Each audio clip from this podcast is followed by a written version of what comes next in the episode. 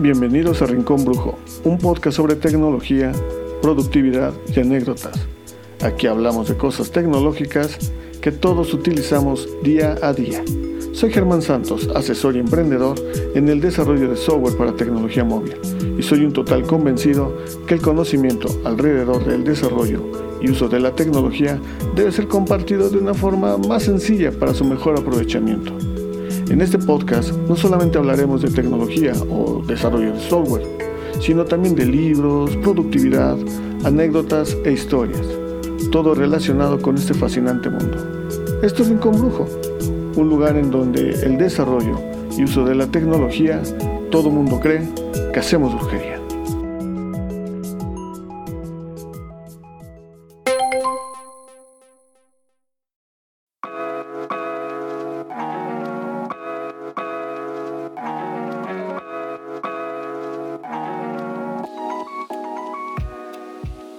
Hola, ¿qué tal? Bienvenidos nuevamente a su podcast de confianza, El Rincón Brujón. Hoy este, hablaremos de algunos temas que quizás puedan ser un poco complicados. Esperemos que el desarrollo de estos no sea así. El primer tema del que hablaremos eh, es sobre lo que es la seguridad Sí, yo sé que este, muchos se han de preguntar seguridad basada en que, bueno, seguridad informática. Vamos a hablar sobre lo que son los virus y, qué hacen estas cositas, qué podríamos nosotros hacer al respecto, eh, respaldos, eh, alguna, alguna ayuda por ahí. Y bueno, eh, en la segunda parte pues estaremos hablando de, pues, qué ha pasado con esto de las aplicaciones, por qué también es importante eh, ver la seguridad que ha hecho Apple, que ha hecho Google al respecto. Y por último, bueno, pues el libro que, que corresponde a esta edición y espero que les guste mucho. Así que comenzamos. Pues bueno, yo creo que la mayoría de ustedes ha escuchado alguna vez de, oye, mi computadora tiene virus, oye, este, me robaron la contraseña de mi cuenta de banco, oye, y, y podemos escuchar muchísimas historias de terror. El objetivo de este podcast no es eh, que haya historias de terror, no, no es, no es el objetivo, más bien sería contar anécdotas que se volvieron historias de terror, pero por el momento no es así. Para empezar, primero, ¿qué es un virus? Eh, hay muchos mitos, hay cosas que son verdaderas, hay otras cosas que son falsas y bueno, podríamos pasarnos toda una noche. Sin embargo, podría decirles que un virus es un simple programa informático que cumple una tarea. Eh, algunos de estos es robar información, otros es dañar el sistema, otros es reproducirse y consumir recursos, otros es reproducirse de equipo en equipo y así no la podríamos llevar. Hay tantas variantes, pero ¿cuándo empezaron esto de los virus informáticos? Bueno, como tal, algunos dicen que en 1974, otros dicen que fue en 1970, hay algunos más este, que dicen que fue por ahí de 1980. En fin, lo que podríamos decir es que en sí se tiene memoria o se tiene conocimiento al menos de que el primer programa informático que se le pudo haber llamado como un virus fue en 1971 por Bob Thomas. Eh, este virus se llamó, me parece que The Creeper. Y bueno, lo único que hacía era simplemente infectar el sistema y replicarse, era lo único que, hacía. De ahí podemos remontarnos, bueno, a un sinnúmero de virus, virus Rabbit, Troyano, Stone. Eh, creo que donde más auge hubo fue en 1990, empezamos a ver ya en sí el concepto también de antivirus. Eh, y bueno, ¿realmente qué pasaba? Pues lo que hacían estos virus en aquellos entonces, 1990, 1980, pues era consumir los recursos de tu equipo de cómputo no había más. Algunos estaban orientados a, robar información y si estabas conectado a alguna red, pues este, a través de esa red, pues mover esa información. Sin embargo, esto ha ido evolucionando. Las tretas de quienes diseñan virus han ido cada vez mejorando más. O sea, se, imagínense que de repente alguien les dice, hola, mira, te mando las fotos de mi vacación en alguna playa. Y tú las estás viendo normal, eh, tienes un equipo Windows o un equipo Mac, no lo sé. Pero quien está diseñando el virus sabe específicamente qué equipo tienes, o sea, sí sabe hacia dónde va a estar orientado esto. Y tú estás viendo las imágenes. Pero de repente hay una imagen que no es una imagen, es un archivo que pareciera que fuera una imagen, pero es un programa que se va a ejecutar en tu equipo. Tú no lo sabes, no lo has visto, tú solamente ves un icono con una imagen. dices, esto es una imagen. Y el detalle es que cuando le das clic, primero se ejecuta el programa que te está engañando con un iconito de imagen, te despliega perfectamente una imagen. Sin embargo, al momento de ejecutarse ese programita, pues si tú no tienes un antivirus, posiblemente ya te hayas infectado. Y la mayoría de, de la gente, pues cae así. Cae porque le llegó una USB, o cae porque de repente se fue a un Starbucks, se fue a una cafetería, se fue a un restaurante y ve una USB y dices, ay, mira, me encontré una USB. O no sé, yo conozco gente que ha comprado USBs este, de esas que regalan en algunos lugares donde te dan propaganda y infectan las USBs y las tiran. Otros te mandan el virus por correo electrónico. Otros te comparten archivos y tú no te das cuenta que lo que te están compartiendo quizás sea un virus. Sin embargo, también es muy ingenuo pensar hoy día que los virus es de, ay, ya lo ejecuté y, algo pasó. Bueno, los sistemas operativos que tenemos en, en, nuestros equipos, ya sea un equipo Windows, un equipo Linux, un equipo Mac, muchas veces la gente dice, no, yo tengo un equipo Mac, no me voy a infectar. Claro que te vas a infectar. Oye, yo tengo un equipo Linux, quiero ver que eso pase. Por supuesto que hay virus para los equipos Linux o equipos Unix y por lo tanto también para equipos Windows. El asunto es que como hay muchísima gente que tiene un equipo Windows, pues obviamente las infecciones o el objetivo mayor pues son todos aquellos que tienen un equipo Windows. Pero ningún sistema es, digamos, este, anti, es totalmente protegido, seguro. No, no, no, siento decirles que no lo hay. Va a depender mucho. Porque el ataque como tal, pues al momento que tú estás en Internet va a depender mucho de tus hábitos de consumo del contenido que tú veas en Internet si tú quieres estar bajando cosas gratis, y cuando digo gratis es muchas veces posiblemente a lo mejor una licencia de algún software no te alcanza, y dices, bueno, lo bajo pirata, bueno, posiblemente en ese software pirata pues venga el virus. Uno pensaría que siempre hay alguien que posiblemente nos quiera hacer daño y está ahí tratando de ver en qué momento llegamos a Internet para atacarnos. La verdad es que no es así. Así no pasan las cosas. Los que se dedican a hacer virus o a hacer algunos ataques simplemente dejan las cosas a propósito y alguien caerá.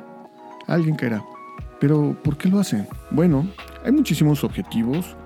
Eh, uno de ellos será muchas veces hacerse de tantos equipos posibles. Vamos a suponer un ejemplo y vamos a poner por ahí un nombre ficticio. Vamos a decir que el usuario A está muy feliz, muy contento y va caminando por la calle. Y de repente en algún centro comercial o alguna plaza comercial o en alguna cafetería se encuentra una USB. Entonces este usuario llega muy feliz a su oficina, introduce la USB, pero posiblemente las políticas de su oficina pues es que no tengan actualizado el antivirus o no tenga antivirus inclusive e introduce la USB al equipo. Ok, se ejecuta el virus. Y a lo mejor ese virus su única función es replicarse, replicarse en el equipo y posiblemente replicarse en todos los demás equipos.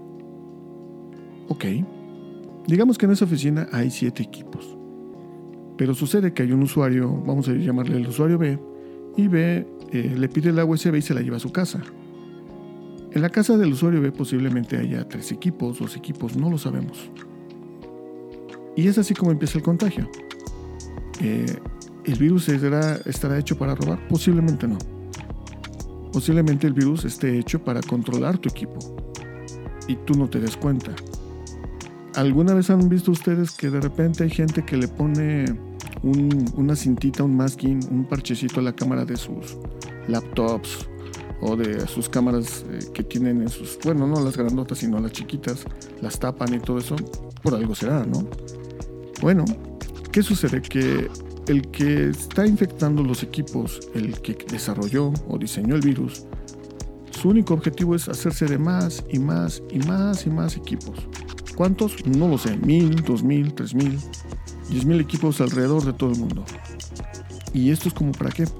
Bueno, lo que se hace en la, Deep Web o en el Internet donde Google no llega, por así decirlo, donde no está nada indexado, eh, se venden estos, digamos, estas granjas de equipos, estos bots de equipos, estas redes de equipos, para hacer ataques, ataques a sitios donde pues les mandan un correo al administrador, oye, si no me pagas esta cantidad de dinero, tumbo tu red o este, hago que se congestione la red de tu empresa.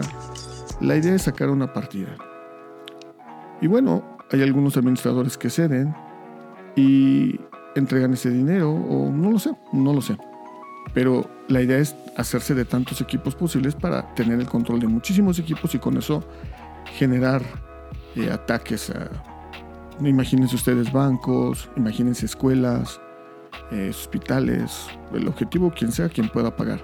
Sin embargo, esto ha ido evolucionando porque de repente se vuelve muy latoso y ahora lo que hacen es que sin que tú te des cuenta, porque no tienes el antivirus o tu antivirus no está actualizado, bajas un archivo que a lo mejor explota alguna vulnerabilidad. ¿Qué quiere decir esto de explotar alguna vulnerabilidad? ¿Va a volar mi computadora? No.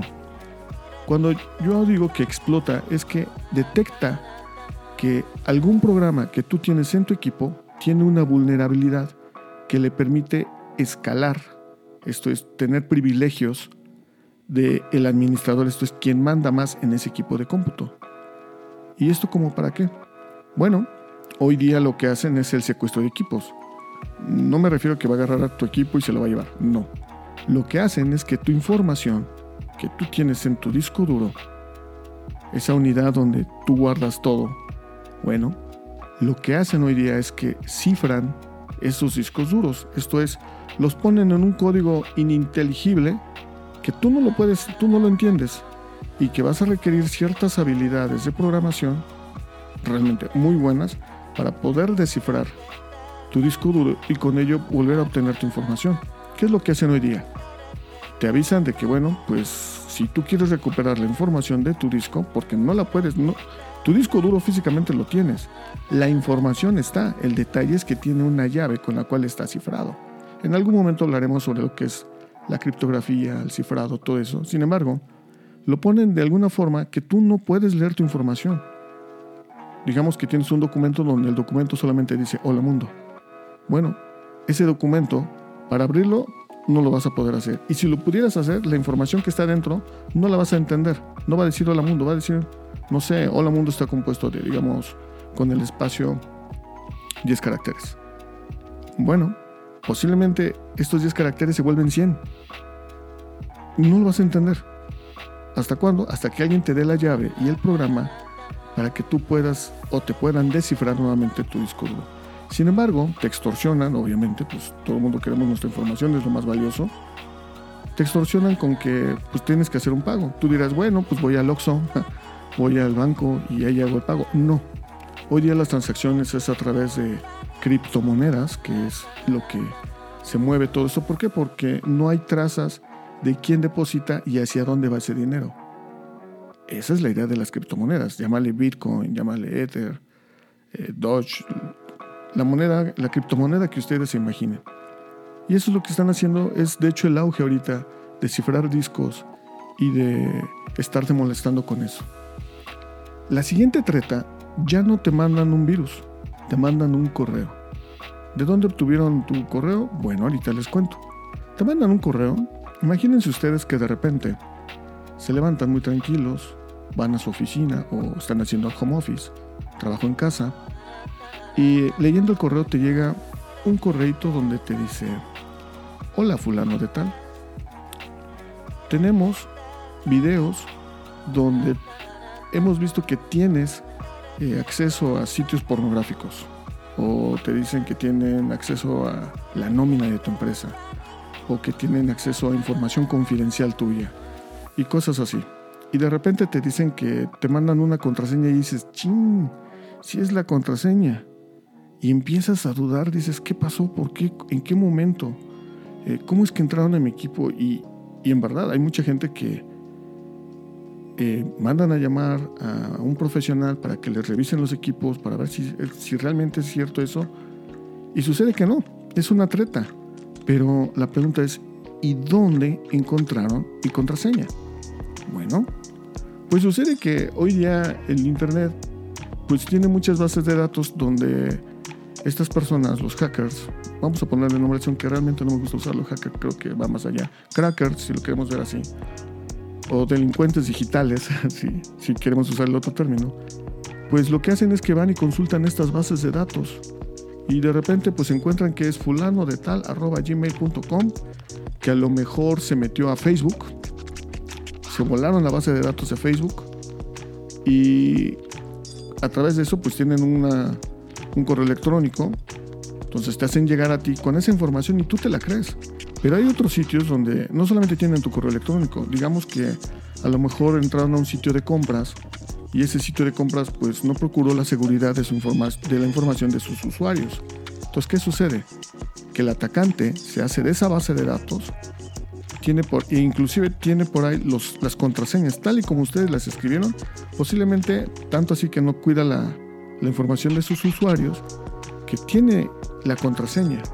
Entonces, ¿qué pasa? Que te mandan un correo y te dicen, tengo tu contraseña y por lo tanto tengo acceso a tu equipo. Esto es simplemente te están chantajeando con una mentira porque pues no funciona así. Y tú te la crees. Así que, y de repente dices, pues ¿cómo? Eh, ¿Cómo es que me vieron que estoy viendo esto? O, o que saben esta información, o que tienen acceso a mis archivos y empiezas a dudar y de repente la gente cae y hacen el depósito en bitcoins, en alguna, este, en algún monedero digital y el detalle es que pues nunca pasó, nunca sucedió y tú te la creíste y entregaste tu dinero. Bueno, ese son el tipo de amenazas de las cuales nosotros debemos estar atentos. Primero, eh, solamente leer correo de la gente que nosotros conocemos, es igual que el celular, solamente recibe llamadas de la gente que conoces. Si no, no conoces el número, no tienes por qué atenderlo. Lo mismo con los correos electrónicos, si no conoces el correo electrónico, pues no tienes por qué atenderlo. Es así de sencillo. Pero muchas veces nos gana la curiosidad, abrimos el correo electrónico y ¡paz! nos llevamos esa sorpresa. Lo otro que yo les aconsejaría es hacerse de un buen antivirus. Y aquí viene la pregunta siempre, ¿cuál es el mejor? Oye, ¿qué esto? Mm, hace mucho tiempo había un antivirus llamado FPROT. No sé si existe actualmente, pero era muy bueno. Muy bueno y muy, este, muy accesible. Honestamente no sé si sigue existiendo. Eh, si me preguntan, oye, ¿tú qué antivirus usas? Yo utilizo Kaspersky. Soy muy feliz con Kaspersky. Hay otros, hay más, hay unos más caros, hay otros más baratos. Eh, hay algunos sistemas operativos que tienen su propio antivirus o sus propias herramientas de detección de, virus. Entonces va a depender mucho, uno, la plataforma, esto es el sistema operativo que estés usando. Y dos, pues cuánto estés dispuesto a invertir en seguridad para tu información, porque al final de cuentas lo que tú estás asegurando a través de un antivirus, pues es tener segura tu información, aunque yo te recomendaría que siempre estés haciendo respaldos, pues de eso, de tu información. Ahora, ¿qué pasa con aquello que de repente me dicen, eh, sucede que estamos reseteando la base de datos del banco, por favor, envíe usted su número de usuario y su contraseña? Mucha gente cae en eso. Y ha caído y he sabido de gente que en verdad les vuelan todo el dinero. Pero ¿cómo podríamos evitar eso? No solamente hay que tener cuidado con la información de nuestra cuenta de banco, sino también con nuestros correos electrónicos o servicios que nosotros estemos pagando. Actualmente existen varias formas de poder asegurar eso. Uno de esto es a través de lo que le llaman autenticación de dos pasos. ¿Qué significa esto? Tú llegas al servicio, el del banco, tu correo electrónico, el que tú quieras en Internet, introduces, no sé, tu, número, tu nombre de usuario, un número de usuario o un correo electrónico y te va a pedir una contraseña. La contraseña tú te la sabes y metes tu contraseña. La segunda parte de esta autenticación de dos pasos es que posiblemente se te envíe un mensaje SMS a tu teléfono o se te envíe un, número a una cuenta de correo electrónico alterna o te piden que a través de una aplicación que tú tengas en tu teléfono o en tu computadora generes un número aleatorio o generes un número a través de ciertos parámetros que te indica el servicio. Esa es una autenticación de doble paso. Y con esto nosotros garantizamos que solamente seamos nosotros los que estamos entrando al servicio. Esto es, si alguien te roba accidentalmente, vamos a decir, tu, acceso al servicio, como puede ser tu correo electrónico y tu contraseña, pues difícilmente va a poder entrar porque en la autenticación de dos pasos el servicio va a pedir este tipo de información, ya sea que te mande un SMS, te haga una llamada, o bien te mande un correo electrónico o te pida la generación de algún número. La mayoría de los bancos trabajan en esto, lo que es la generación de número. Hay algunos servicios de correo electrónico que te piden eh, que des una, una, clave que te mandaron a un correo alterno o bien que te lo mandaron a través de un SMS. Yo les recomiendo que en la mayoría de los servicios que ustedes puedan tengan esto, lo que es la autenticación de, doble de, de dos pasos. Con esto podrán estar un poco más tranquilos y también evitarán mucho de esto de el chantaje a través de que necesitamos tu número de usuario y tu contraseña o algo así para poder este, resetearte porque tenemos problemas con la base de datos. Eso es muy común. Hay algunos que tienen el descaro de enviarte el correo electrónico, otros te envían un SMS, en fin. Y no solamente estoy hablando con cuestiones del banco, te lo pueden mandar con cualquier servicio. Recuerden que quien, el atacante va a buscar cualquier parte, cualquier pedazo de información que tú le puedas dar. Es por eso que mucho de los de las empresas o de las oficinas, pues no es que llegue un atacante y esté pegándoles en la red. Y yo sé que dije que puede haber, pero imagínense 10.000 equipos, lo único que hacen es para tumbar el servicio, tirar el servicio, que el servicio deje de operar. Pero para robar información, pues sale, sale muy caro y es muy latoso. Lo que se hace es ingeniería social. ¿Qué es esto de ingeniería social? Bueno, pues se llama a la oficina, te haces pasar por alguien de a lo mejor tu proveedor de internet, el técnico o, o, el jefe de mantenimiento de los equipos de cómputo y te pide datos muy sensibles de la empresa. Lo mismo puede suceder, por ejemplo, que de repente te llamen a tu casa de que estamos atendiendo el servicio en la zona, eh, por favor nos podría dar los números de su modem. sucede, sucede y cada vez esto se está haciendo más y más y más y más seguido. Así que tengan mucho cuidado a quien le contestan la llamada, eh, para qué quieren esa contraseña, para qué quieren esa información que para ustedes es confidencial o es muy delicado. Sin embargo, muchas veces uno está ocupado con otras cosas, toma la llamada y para ti es muy natural dar esos datos. El detalle es que cuando menos cuenta te das, pues ya te robaron tu información, ya te robaron tu dinero o no sé, te pueden estar chantajeando con información que tú has, que tú has dado. Pero ¿cómo pueden llegar a eso? Bueno, se han hecho muchos estudios, por ejemplo, eh, de hecho, eh, programas como National Geographic o Discovery Channel han hecho por ahí algunos experimentos de gente que supuestamente les van a leer la bola de cristal, pero eh, quien va a hacer eso, pues ya obtuvo mucha información en Facebook. Así que pues ya se imaginarán de dónde sale mucha información para poderlos perfilar y con ello pues tener más información a través de qué? De ingeniería social. Realmente muchas empresas y de hecho siempre se ha dicho que la falla de, seguridad no siempre es de afuera, sino de adentro. Desde aquel que lleva su unidad USB y mete la USB en el equipo de la empresa, o bien aquel, eh, aquella persona que simplemente suelta la información en una llamada, en un correo electrónico, no lo sabemos. Por lo tanto, siempre hay que tener nosotros medidas, protocolos de cómo podemos nosotros atenuar este tipo de cosas. Y bueno, todo esto va a que en algún momento, pues una de las empresas grandes, que es Facebook, pues le volaron de repente 500 millones de cuentas. Así es, 500 millones de cuentas. Y esas cuentas, pues para que vieran que eran eh, realmente reales, pues pusieron ahí los teléfonos de ciertas personas muy importantes en Facebook, las pusieron en Internet para que vean que la base de datos era real. ¿Y qué pasa con esa información? Bueno, pues te pueden perfilar. Al final de cuentas esa es la idea. Lo interesante aquí es que esas bases de datos se venden y se venden muy bien en Internet. El detalle es que esa base de datos se vendió tanto que lo que hizo quien la obtuvo fue ponerla a disposición de mucha gente. Eh, algunos servicios estaban cifrados, otros no. Entonces, sin embargo, la base de datos existe todavía en Internet por si ustedes están interesados en obtener esa información y ¿Qué es lo que trae? Bueno, trae números telefónicos, trae el nombre completo, trae de dónde es la persona. Hasta ahí es lo que, he visto. Hay otros, dicen, no me consta, que trae este, pues, si es este estado civil, eh, de qué país, de qué estado, código postal. Yo sé que mucha gente eh, podría decir, yo no pongo mucha información ahí. Y tienes razón, posiblemente no pero te pueden perfilar de todas maneras, te pueden empezar a buscar y sacar un perfil de ti. posiblemente dirías, eh, yo nomás publico memes. Bueno, yo he visto y he sabido que a través de los memes también los perfilan, así que hay muchísimas formas. Mientras eh, todo sea gratis, pues vas a tener que dar algo y este algo pues es la famosa eh, información que tú puedes proveer a estos sitios como Twitter o como Instagram o como Facebook. Yo no digo que no los usen, simplemente que sean cuidadosos con la información que comparten. En fin.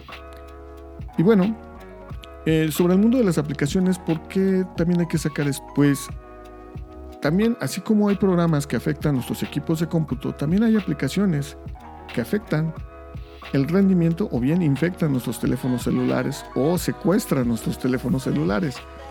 Así que también hay que tener cuidado con eso. Muchas veces uno pues no quiere gastar en una aplicación y dices, ay, pues la compro en tal lugar y este, compro por 100 pesos me llevo hasta 500 jueguitos para mi teléfono Android, no sé, el teléfono que tengan. Y ustedes lo suben creyendo de que pues a lo mejor no tienen virus. El detalle es que posiblemente el 90% de esos programas que están comprando ustedes de forma ilegal pues tengan un virus. Así que tengan cuidado y sobre todo porque hay muchas veces que son aplicaciones muy padres y dices, ay, mira, esta aplicación es gratuita y ustedes la bajan de Google Play o la bajan de, App Store. El asunto es que no saben cómo opera detrás, qué les está robando de información, qué, qué track de ustedes, cómo es que está monitoreándolos a ustedes. Eso no lo saben. Y muchas veces en el afán de ya querer utilizar la aplicación, ustedes dicen aceptar, aceptar, aceptar, pero no saben si están aceptando un acuerdo o si están aceptando de que puedan acceder a su cámara o puedan tener acceso a sus fotos o información muy confidencial. Apple lo que está haciendo es evitar esto.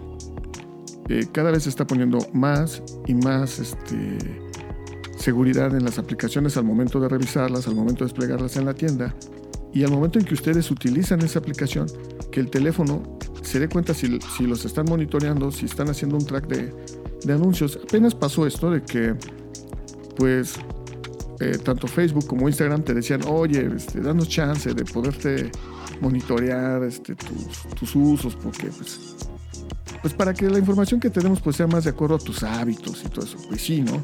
Porque ahora Apple ya les puso un candado. Pero ¿qué pasa por el lado de Google? Pues no hay nada. De hecho, tampoco hay un monitoreo de las aplicaciones. O sea, tú puedes hacer un bicho. Yo sé que algunas personas que desarrollan eh, aplicaciones para Android me dirán, no, Germán, sí la revisan. Lo que yo he sabido es, tú puedes desarrollar algo tú habilitas de repente todo lo que se puede habilitar y el usuario va a aceptar. O sea, imagínense que de repente, recuerdo yo una aplicación de cierto banco, la bajé para Android y me pedía hasta acceso para la cámara. O sea, yo así de, ¿y cómo para qué?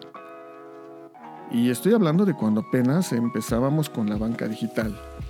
Entonces te pedían un montón de premios hasta la fecha. Tú bajas una aplicación para Android y te piden pues que mejor les des el teléfono y ellos ya nada más te dicen que te habilitan para ti. Eh, parece broma, pero sí hay que tener mucho cuidado a qué le damos acceso hoy día a las aplicaciones. No es que queramos entrar en una cuestión paranoica, al contrario, tenemos que disfrutar nuestros equipos que de por sí son muy caros, sin embargo, en el disfrute también viene la responsabilidad que nosotros debemos de tener con el equipo. ¿A qué me refiero? a que si tú quieres seguir disfrutando de tu equipo, pues tienes que dedicarle cierto tiempo cuando instales una aplicación, que por favor que no sea pirata, puedas pagar por ella. La, en, el episodio pasado sobre los podcasts, pues hablamos de lo que cuesta una aplicación. Ahora imagínense que de repente les piratean a ustedes que hacen su aplicación. ¿Les gustaría? Pues no, ¿verdad? Así que hay, hay que tener conciencia de lo que bajamos, de lo que instalamos y de lo que la aplicación, si es que es gratis, pues qué está obteniendo de nosotros. Y sobre todo, pues en qué plataforma vamos a estar. Entiendo yo que la diversidad que tiene Android pues hace que también bajen los precios de los teléfonos celulares, lo cual eso es muy bueno. Pero también eh, hay que tener mucho cuidado pues qué tipo de juegos eh, instalamos nosotros en nuestras aplicaciones. Ya para cerrar eh, esta, esta pequeña sesión Vamos, eh, la recomendación del, libro de hoy es, se llama Hazlo tan bien que no puedan ignorarte. Es de Cal Newport. Es un libro donde te dicen que por qué ser competente importa más que la pasión para alcanzar el trabajo de tus sueños. Y aquí se viene el gran debate. El libro habla de cuatro reglas básicas. La primera, lo que te sugiere Cal Newport, es no sigas tu pasión. La segunda te dice, hazlo también que no puedan ignorarte o la importancia de las habilidades. Tercero, te dice, rechaza un ascenso o la importancia del control. Cuarto, piensa en pequeño, actúa lo grande o la importancia de la misión. Esas son los cuatro, las cuatro reglas básicas que te sugiere Cal Newport.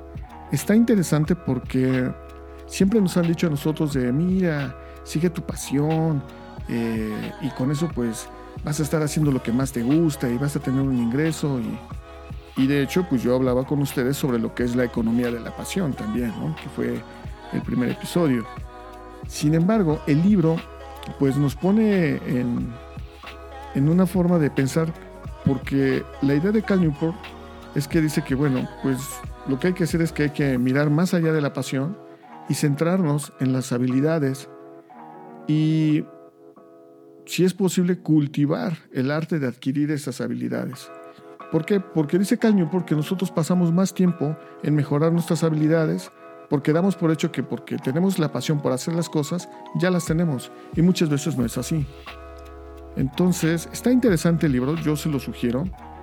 Eh, Cal Newport deja muy claro que pues esto no tiene que ser ir a trabajar cada día y trabajar duro, ¿no? que es lo que nos hablan con la pasión, sino que básicamente eh, de la práctica deliberada que hace mención eh, Jeff Colding en un libro que se llama El talento está sobrevalorado, muchas veces esta práctica pues no es algo divertido.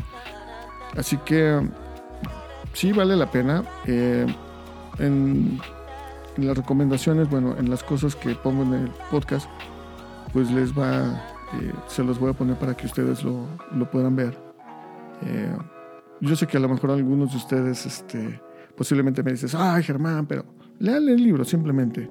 En el libro también se habla de Steve Jobs, que es quien te dice en uno de los discursos más emotivos que da este, en una clausura de, curso en Estados Unidos en una universidad, pues te dicen que él te dice que sigue tu pasión. Y entonces el autor, Cal Newport, dice, ¿qué pasaría si Steve Jobs hubiese seguido su pasión de cuando era joven? Pues no existiría Apple. Eh, estoy, insisto, te deja pensando el libro. Podemos tener nosotros nuestros puntos de vista quizás totalmente diferentes a como lo dice el autor, pero vale la pena el libro porque muchas veces nosotros lo que realmente sabemos hacer bien, eh, lo dejamos simplemente tirado o ya no le ponemos más atención porque buscamos, entre comillas, la excelencia. Y muchas veces creemos que nuestra pasión, el hacer lo que nos dicta la pasión, es, es la excelencia, cuando posiblemente muchas veces es al revés. Eh, conozco gente que dice, no, es que mi pasión es pintar.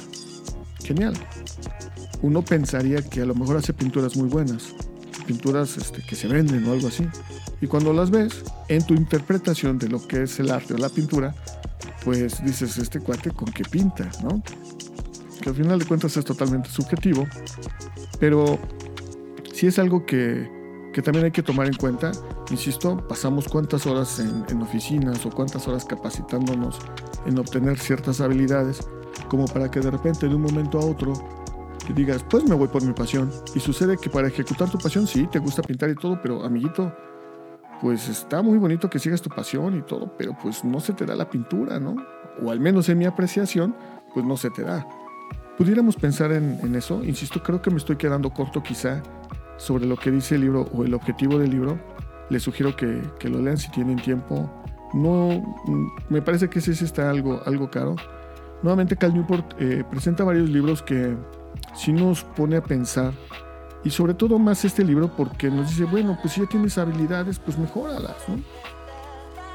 Y es cierto, nuevamente, muchas veces nosotros pensamos no somos tan buenos cuando para otra persona dice, wow, es que tú lo haces súper y todo. A veces influye mucho el estándar que nosotros ponemos en las habilidades. Y decimos, ah, es normal. Cuando para otra gente Puede ser, wow, este tipo se está este, rayando, está haciendo cosas interesantes. Aunque también puede haber por el otro lado otras personas que digan, "Mm, esto ya lo hubiera hecho yo. Y siempre va a existir eso. En algún momento hablaremos de qué pasa cuando empezamos a escuchar estas frases de siempre de la gente. Mi consejo es no les hagan caso, porque si yo hiciera caso, pues no, no me hubiera aventado a echar a andar este podcast. Que, pues sí, este, cuanto más escuchemos nosotros, pues menos avanzamos. Hay que escuchar y hay que valorar lo que nos dicen dependiendo quién lo dice. Porque pues el mundo está, hoy día vivimos en un mundo donde es muy fácil criticar. Es- estamos simplemente atrás de una pantalla conectándonos para poder criticar, sea Twitter, Facebook, Instagram. Pero nunca nos ponemos a pensar realmente el trabajo que está haciendo la otra persona o el caos que a lo mejor la otra persona está sufriendo para hacer eso. Así que si me pidieran, que yo creo que no lo están haciendo, pero si pidieran un consejo es, hagan lo que les guste hacer, échense un ojito al libro, eh, se lo pueden aventar en un fin de semana, les va a gustar, les va a entrar este, un rato de razonamiento, de, de que le piensen, de reflexión, y pues a continuar con esta vida. Así que hoy vamos a cerrar aquí este podcast. No sé cuánto haya durado, no lo, no lo he editado todavía. Los ladridos y todo eso son cortesía de mi perrita Luna, que anda por ahí este, ladrando en la noche. Eh, los soniditos o efectos especiales son cortesía de eh, mi teléfono. Así que este, mil disculpas por esos ruidos. Y muchísimas gracias por llegar hasta aquí. Mis redes sociales en Twitter, Facebook e Instagram estoy como Crashbit. Rincón Brujo, lo encuentran en rinconbrujo.com. Y en redes sociales está como Rincón Brujo. Solamente quiten la J y pónganle una X. Muchísimas gracias y que tengan una excelente, excelente, excelente semana. Hasta luego.